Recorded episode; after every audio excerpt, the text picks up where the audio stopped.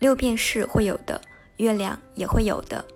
这里是坐在月亮上看书，我是你们的主播雪精灵。今天分享的是东野圭吾的恶意，没有来由的恨，就是人性最大的恶意。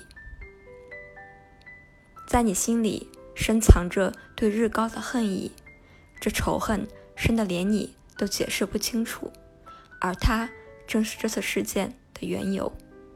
这股恶意到底从何而起呢？我非常认真地调查过你和日高之间的过去，却发现没有什么理由足以让你这么恨日高。他是个非常好的少年，又是你的恩人。你和藤尾正哉联合欺负他，他还帮了你。但我知道这样的恩德反而招致了怨恨，因为在他面前你很难不自卑。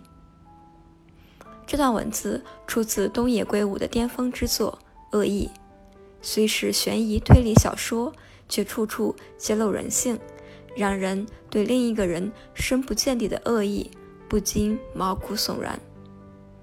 事实上，我们每个人的心里都有那么一点肮脏想法，因为隔着肚皮见不到阳光，也就不为人知，反而可以漫无边际的恣意生长。就像生活在深海两百米以下的生物，缺氧、高压、暗不见光的环境里，反而外形奇特，让人惊呼，好像是随便长长的生物。但两百米海平线再往上，则是可以见光区，一旦见了光，能被人看见一部分，就好像受到大众的审视，而对恶意的滋生开始有所遏制，所以能被看见。一定程度上可以压制深不见底的恶意，这也就是为什么我们追求公开，因为公开以后方能彰显公正。但所有人都有的恶意，为什么有的人却能走上极端？所谓人世间的善与恶，不过是一念之差，就像一条海下两百米的分割线。有的人可以把生长的恶意压制在海下两百米，有的人却任由恶意膨胀，衍生极端事件。而任由恶意膨胀的背后，不过是在他人面前的自卑无法消解，也无法学会与这个社会恰当的自我合作。因为对方的优秀、高尚、无私，甚至是一点好运。